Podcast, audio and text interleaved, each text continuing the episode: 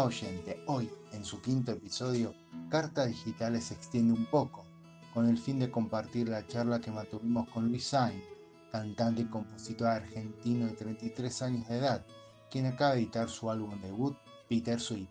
Y como es nuestra costumbre, creamos una playlist en esta oportunidad con canciones compuestas por Luis y otras que reflejan sus gustos e influencias musicales.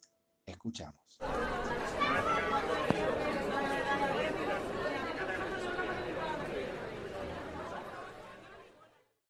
Quería empezar, bueno, para eh, la incipiente audiencia de mi podcast, eh, que te presentes y me cuentes cómo un santiagueño terminó acá en Córdoba. Y te lo pregunto a un porteño que terminó en Córdoba también.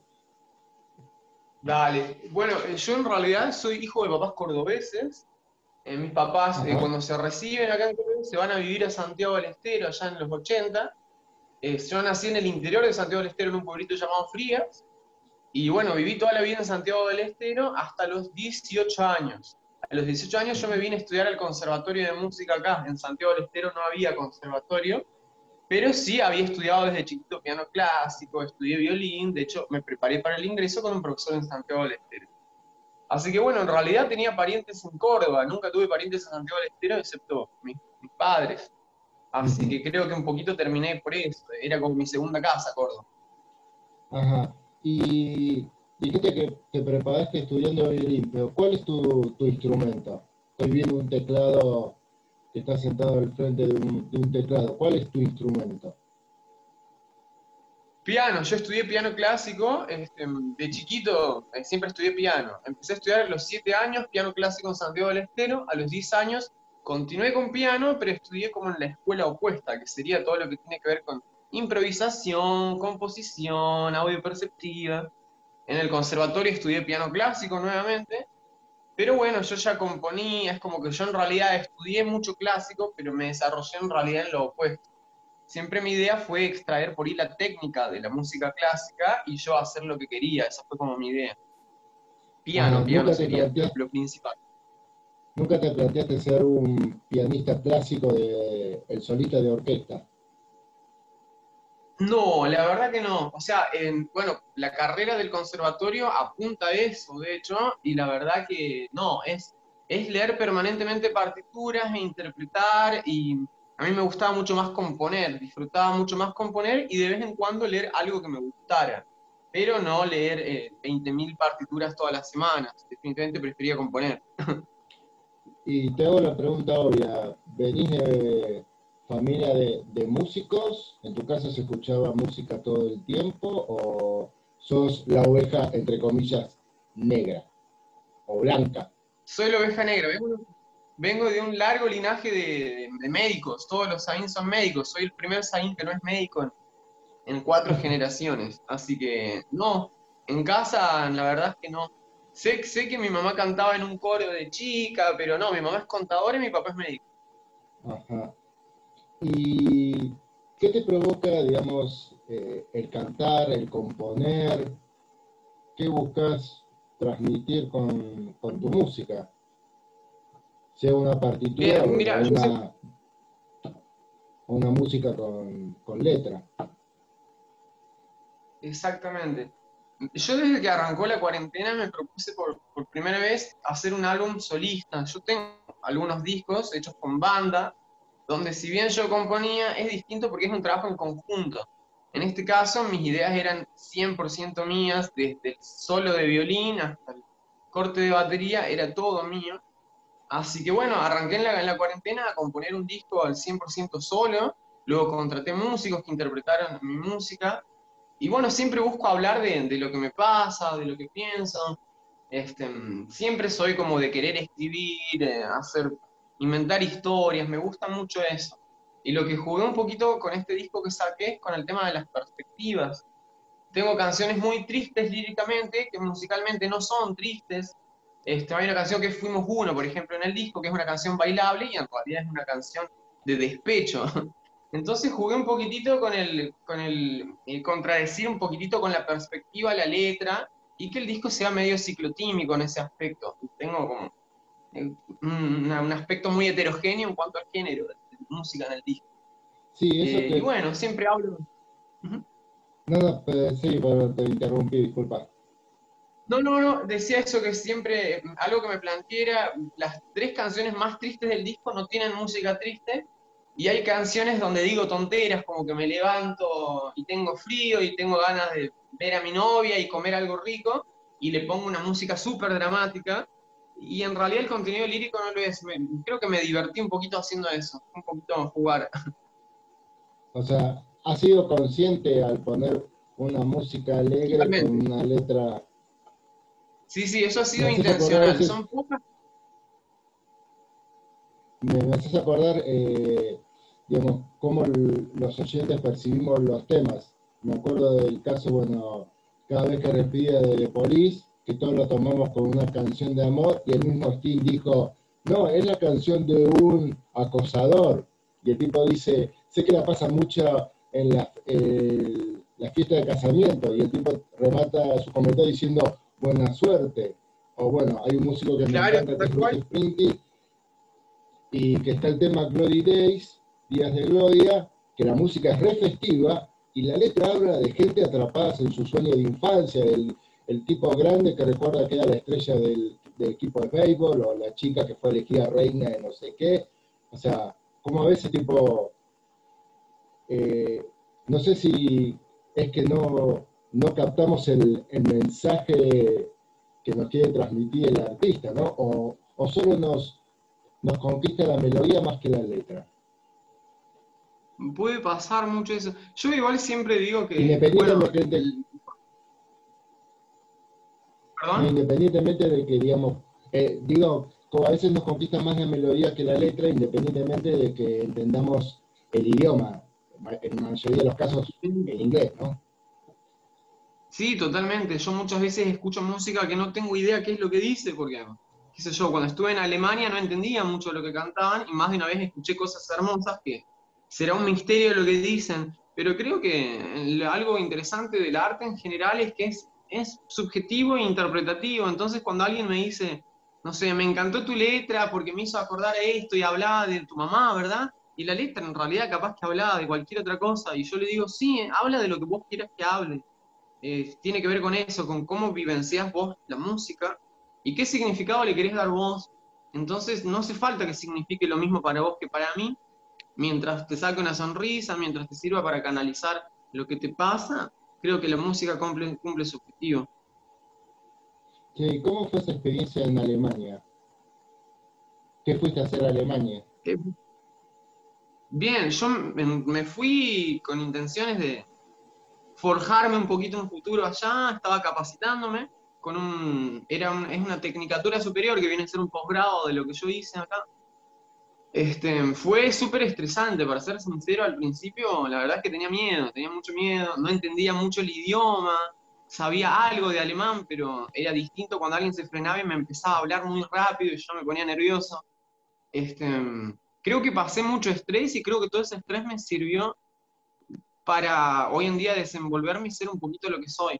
Mira, hace muy poquito estuve en el Teatro Broadway, estoy participando de un, de un concurso de Guillermo Marín y yo soy un finalista ahora. Entonces, es la primera vez que estaba en un teatro de ese tipo y realmente no estuve nervioso ni un solo momento y me puse a pensar en todos los nervios que pasé en Alemania, en distintos escenarios y dije, bueno, me sirvió de algo.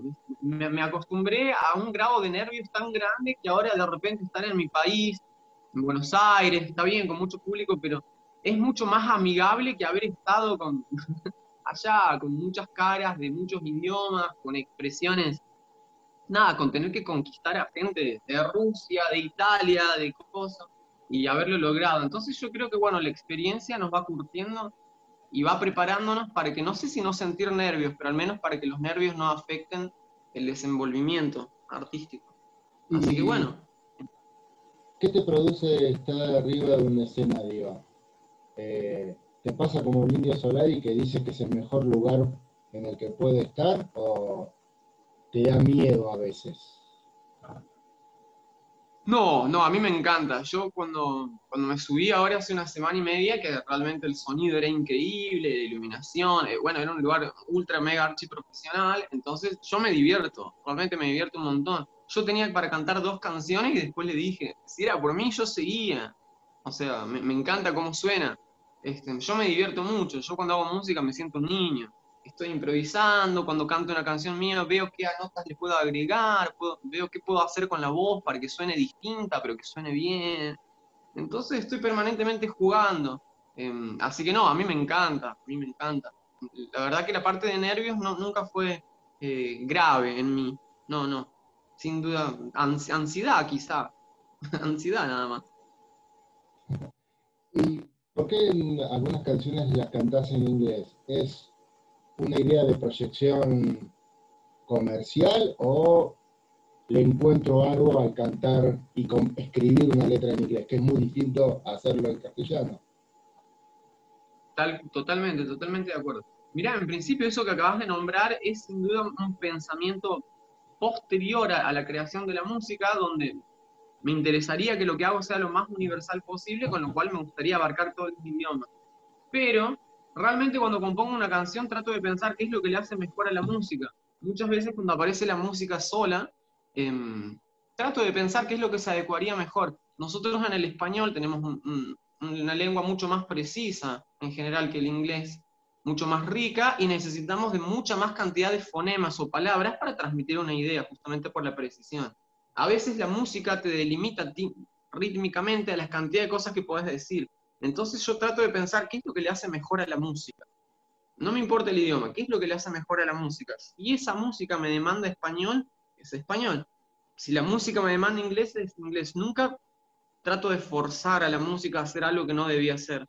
Trato de ser lo más inteligente y, pensar qué es lo que le hace mejor a la, música. Así que en realidad va por ese lado más la composición. ¿Y cómo es tu proceso de eh, creativo? Eh, ¿Sos como veo a Gustavo Cerati, primero la música y después veo qué letra le meto, calza en la melodía que compuse o al revés? En realidad tengo múltiples procesos creativos. Eh, a veces el que más me gusta es cuando se te viene una idea ya completa a la cabeza, que es lo que menos pasa, la famosa inspiración yo estoy comiendo y me aparece algo en la cabeza y tengo que venir corriendo al piano o agarrar el celular y grabar. Eso es lo que menos pasa.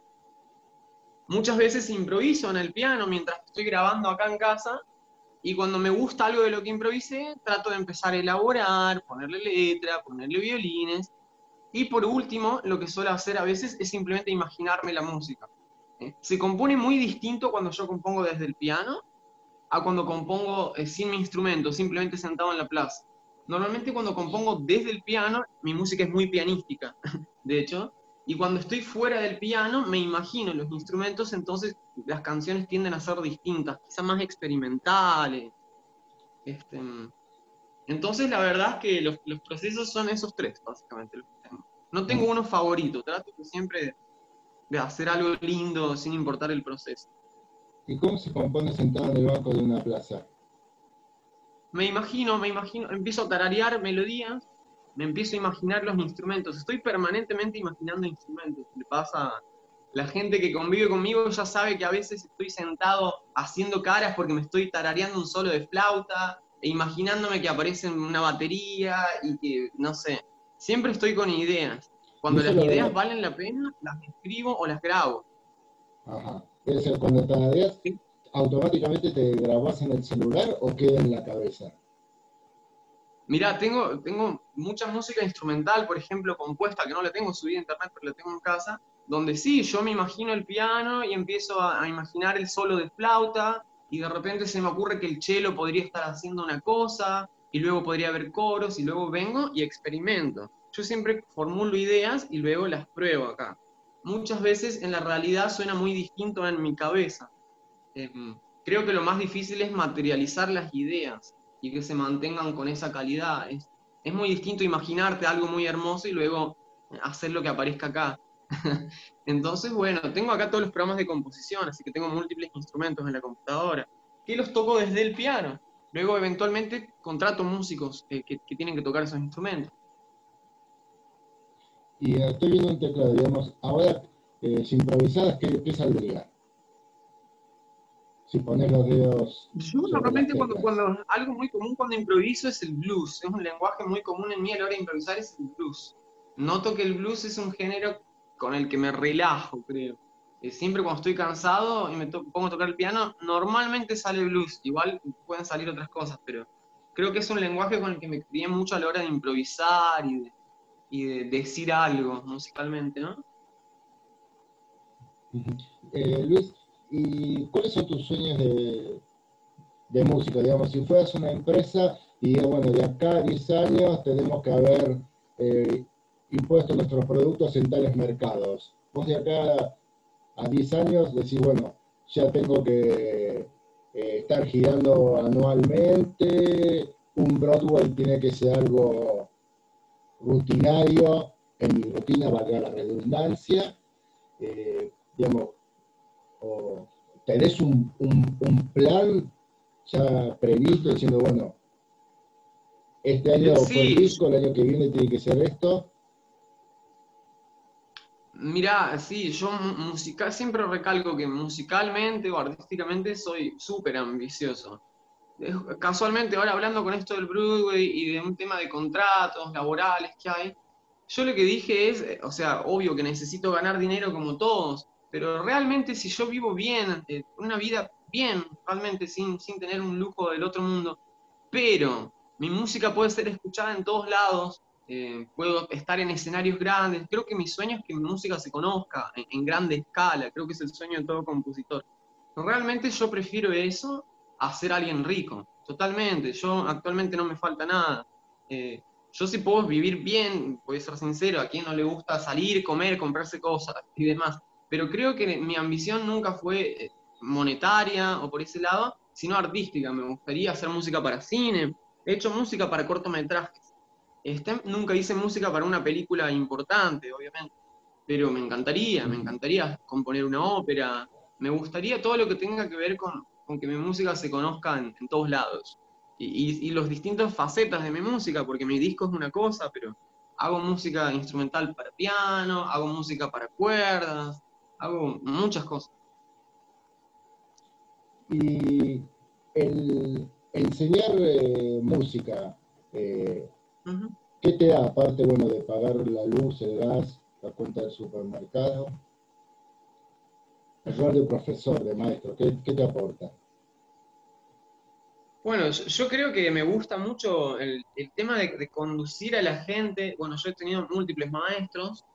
Me gusta que no caigan en, las cosas que yo a veces caí por no, no saber elegir bien eh, sin duda la satisfacción de ver a alguien que tiene condiciones en algo y que no sabe conducirlas y de repente cuando están dos o tres meses conmigo em, veo cambios, bueno, eso es una satisfacción gigante. Creo que, creo que todos queremos dejar algo nuestro acá, en cierta manera, algo que digan, bueno, que alguien estuvo acá, que hizo algo importante, algo significante. Y creo que en cierta manera dejar algo en tus alumnos es una manera de dejar un poco tu legado creo que hay una satisfacción gigante en ver a un alumno contento eh, y, que te diga que está logrando cosas a raíz tuya. Creo que son más a nivel personal esas, esas cosas. Em, no las considero partes del rubro profesional. Mi vínculo con alumnos lo considero más, si bien yo soy el profesor, pero lo considero algo más íntimo, más amistoso, en el sentido de que cada devolución que ellos me hacen, eh, digamos, me es íntima. No me es un logro profesional, sino es un logro personal. Así que Sí, sin duda creo que es, muy lindo eso. Y me gusta mucho conducir a la gente, me gusta mucho la parte de ser crítico, de escuchar, de, tratar de abrirles el oído, de intelectualizar el oído y que no sea solo buen gusto, sino que hayan argumentos eh, intelectuales sólidamente constituidos para que ellos obviamente no caigan en vicios y puedan avanzar. Así que sin duda que me gusta eso, me gusta mucho. Te hago las dos últimas consultas. ¿Qué es ser un buen cantante? Y te pongo Dos ejemplos. Freddie Mercury, Vicentico. Bien, eh, bueno, es abismal la diferencia. Es complicado, yo trato de no usar palabras como, como bien o mal, pero trato de ser académicamente correcto. Yo en este momento sí tengo que hacer una devolución objetiva que no tenga que ver con mis gustos musicales, que probablemente ya lo sospechás. Freddie Mercury era mucho más técnico en múltiples aspectos. Por ejemplo, tenía un mejor manejo de aire, mejor respiración, un registro mucho más amplio. y un montón de, cuestiones, digamos, que ya le eran natas. A ver, en pocas palabras, Freddie Mercury nació con mayores condiciones técnicas vocales. Ahora bien, esto no lo convierte en mejor cantante que Vicentico. Yo argumentaría que es mejor cantante que Vicentico principalmente por su interpretación, por su capacidad de interpretación y transmisión. Nunca pude verlo a Freddie Mercury en vivo, pero veo sus videos, he visto videos de Vicentico. Eh, en principio hay una diferencia muy, muy grande técnica. Y a la vez la diferencia técnica también permite que uno pueda traducir y pueda transmitir. Es como cuando haces una comida con mucho amor para alguien, pero se te quemó toda la comida. Vos por más amor que le hayas puesto esa comida, vas a tener que pedir un delivery porque se quemaron los fideos porque no le pusiste agua a la comida. En ese caso, Vicentico incluso si intentara dramatizar e y, transmitir algo, carece de los argumentos técnicos para poder hacer llegar ese mensaje. Por eso es importante que la gente se capacite y cuando ama algo estudie. Todos los que amamos algo, lo que sea, somos curiosos y queremos aprender. Entonces creo que es una de las principales diferencias que habría en este caso. Eh, y bueno, por otro lado, realmente creo que, que, hay una diferencia de sensibilidad muy grande musical, que es evidente. Eh, yo me doy cuenta cuando hay un artista que realmente interprete y que realmente siente lo que dice, y me doy cuenta cuando hay un artista cantando con ganas de ir a cobrar su cheque y volver a la casa. Em, sin duda, Vicentico debe amar su música, no digo que no, pero en su caso puntual, eh, entiendo que carece de las herramientas para poder transmitir algo. Pero bueno, con los fabulosos Cadillacs hizo música para divertirnos, también cumplió su rol, ¿no? Eh, intento no decir que uno es mejor que el otro, sino que es muy distinto. Eh, Vicentico nos divirtió con mucha música, em, es, es, un cantante normal, regular en cuanto a condiciones, y creo que definitivamente no es un cantante dramático. Freddie Mercury es todo lo opuesto, es un cantante dramático, un cantante técnico, un cantante curioso, y estos son aspectos objetivos, siempre estoy intentando no opinar yo, pero bueno, esas serían diferencias principales entre ellos. Aparte, tipo, estos dos casos son anecdóticos, digamos, te podría haber dicho Winnie Houston y Alejandro Sanz, o viste, Bono y no sé, el cantante de Club de House o, de Madillion o, el que fuera. Eh, y aparte, bueno, si Vicentico llega a su audiencia y te emociona, se acabó la discusión. A mí me Totalmente, por eso intento decir que algo no es mejor tal cual. entra, entra ese aspecto donde la, ¿Perdón? ¿Cómo? No, no, decime, me estaba diciendo. Decía que entra ese aspecto donde, donde la música también es consecuencia de, de aquel que la escucha, y, por ejemplo, hay una canción de Vicentico que sonaba mucho cuando yo me egresé en el secundario y yo la escucho y me da nostalgia. Entonces, evidentemente algo me transmite. Eh, la música tiene un poder que, que, trasciende muchas veces a sus intérpretes. Hay canciones que quizá no están bien cantadas ni bien tocadas, pero te hacen acordar a tu papá, te hacen acordar a alguien. Por eso yo siempre digo, no es mejor ni peor, eh, es distinto yo puedo hacer una comparación objetiva, técnica, donde puedo decir Freddie Mercury es técnicamente superlativo a Vicentico. No puedo decir que Freddie Mercury es mejor que Vicentico, no, no, no, no tendría como argumentar eso, pero bueno, como siempre en mi clase yo trato de que ellos puedan tener una evaluación objetiva y la parte sentimental y esa es algo que no se puede evaluar, tiene que ver con cómo cada uno interpreta la música, cómo cada uno le llega la música y creo que lo más importante es la diversidad de la música. O sea, en buena hora que existe Queen y que existe Vicentico. Son igual de necesarios los dos. Sí, aparte lo, lo que está diciendo, eh, lo que uno le aporta a la música, tipo, eh, tal tema, aunque vos decís, eh, qué mal que canta este tipo o esta mujer, vos decís, pero lo escuché en un momento de mi vida que me ayudó, etcétera, y, ahí se acabó la discusión. Cuando entramos en el plano personal, lo académico queda como para, bueno, eh, análisis, para la redundancia de vuelta, académico. La última, ¿cuáles son tus influencias musicales, digamos? ¿A quién eh, te parecer o quién te llevó a ser músico? Mirá, yo de chiquitito, eh, la primera banda de rock que escuché que me gustó mucho fueron los Beatles. En aquel entonces no había mucho YouTube, no, de hecho no existía YouTube yo la bajaba la música con un programita que se llamaba Casa, y mi mamá me dijo, baja estas canciones de los Beatles a ver si te gustan, y me encantaron. yo ya tocaba el tecladito, ahora tenía unos 6, 7 años y me fui a aprender piano clásico. Yo quería tocar canciones de los Beatles y obviamente mi profesor no me dejó. Me hizo tocar Hanon, Cerny, Beethoven. Este, yo empecé a escuchar mucho y tuve muchas ganas de tener una banda con los Beatles. Cuando veía que tocaban y toda la gente gritaba, yo decía, yo quiero eso. Eh, de hecho, tres años después armé mi primera banda. No llegamos tan lejos como los Beatles, pero pude tocar este, con una bandita, habíamos tenido unos 9 o 10 años. Em, escuché mucha música clásica, puntualmente la parte de autores románticos como Chopin era mi favorito. El tema era que era muy complicado para, para, mis condiciones de ese momento, así que yo me propuse, quiero tocar Chopin. Este, y por otro lado tenía a mi papá con toda la influencia del rock. Escuchaba Led Zeppelin, Deep Purple, The Police, Electric Light Orchestra, todas las bandas esas. Y bandas nacionales también viejas, como Manal, Box Day, este, todas las bandas de esa época, En mi vida, Pescado Rabioso, así que me crié mucho con el rock por parte de mi papá, y con parte de mi mamá, no, mi mamá le gustaba Nino Bravo, Roberto Carlos, pero también escuchaba y también tocaba. Entonces, y yo me iba por el lado de la música clásica, me gustaba mucho la música de cine, John Williams, Ennio Morricone. Este, eh, creo que algo importante fue que mi entorno fue muy heterogéneo y yo pude nutrirme de muchos lados. Eh, claramente fui marcando diferencias. Yo de chico, por ejemplo, no me gustaba el tango. Hoy de grande me gusta el tango. No canto tango, pero sí toco tango. Y fui marcando ciertas, ciertos gustos. Todos tenemos gustos. Nunca me volqué mucho para la música tropical, nunca fue algo que me gustó, siempre me gustó otro tipo de música. Este, pero bueno, tuve múltiples influencias. Sin duda Queen, Beatles, eh, como te nombré, Led Zeppelin, Pink Floyd, son bandas que me influenciaron mucho.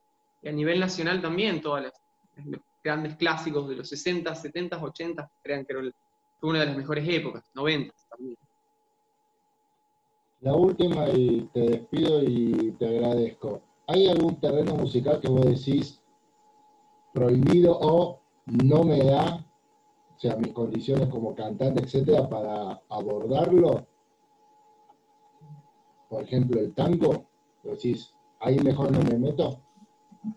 A mí el tango, por ejemplo, me, en Alemania he tocado muy mucho tango, pero no me gusta mi voz dentro del tango. No por una, lo que hablábamos, no por una cuestión técnica. Técnicamente no voy a desafinar un tango. Pero tímbricamente yo escucho volver con la frente marchita y en mi voz de tenor no me convence. Yo necesito la voz de un barítono que ha fumado mucho, curtido. Entonces, yo intento siempre hacerle bien a la música y eso a veces incluye mi silencio. En ese caso, eh, creo que cante otro tango y que yo ponga mi piano, le hacemos bien al tango. Lo canto en mi casa con mis amigos, pero no, no subiría música porque soy autocrítico, soy extremadamente autocrítico. Entonces yo no tengo nada que aportarle con mi voz al tango, pero sí con mis manos. Eh, me, gusta componer tango incluso, pero para otras personas. Así que el tango sería un género que me encanta y no canto. Este, sí, el tango sería principalmente, porque todas las otras cosas las piloteo. el tango no. El clásico tampoco, la última, no, La última, la última y, y de vuelta te, te despido. ¿E-, ¿El silencio es importante en la música? Totalmente, totalmente. Así como las pausas cuando hablamos y cuando queremos que un mensaje llegue bien, eh, es muy importante. Algo que pasa mucho en el terreno de la composición, motivo por el cual yo te comentaba que compongo afuera del piano, es que uno siempre tiene algo que aportar desde su perspectiva y creo que un buen compositor no compone desde el piano, desde su instrumento. Un buen compositor se para al frente y mira, mira el todo y empieza a pensar qué cosa podría sumar, qué cosa está de más, qué pequeño detalle y se quita el ego de instrumentista. Yo cuando compongo algo no quiero que la gente diga qué bien que canta o qué bien que toca. Quiero que diga qué hermosa canción, quiero que sonría. Y eso a veces va a llevar a que yo no toco el piano. Eh, de hecho, a veces cuando terminé mi disco dije, uy, qué poquito que toqué el piano dentro de lo que toco. Pero a la vez pensé, pero es, es lo que corresponde. Creo que un buen compositor hace lo que hay que hacer y tiene la capacidad de abstraerse de su calidad de instrumentista y de pararse al frente y mirar a la música en el sentido más macro posible. Y eso incluye los silencios y las pausas, donde, bueno, uno va a tener que callar su ego un ratito en pos de hacerle bien a la música. Creo que ese es el acto más grande de amor que le podemos entregar a la música. Vale, Luis, te agradezco mucho y te dejo seguir componiendo. placer, un placer, la verdad. Bueno, gracias por el espacio y siempre contás conmigo. Vale, perfecto. Sí, acá disfrutamos a Guadalupe que se la pasa cantando. un beso grande para Guada. Dale, le hace, le, hace, le hace mucho bien, es como su cable a tierra. Se nota, sí, sí, se nota, se nota, la veo, la veo contenta y le pone muchísima energía. Es una de las alumnas más enérgicas que tengo y, y comprometidas, que es importantísimo. Vale. Un abrazo grande, hombre, te agradezco mucho, ¿eh? Un abrazo grande. Adiós.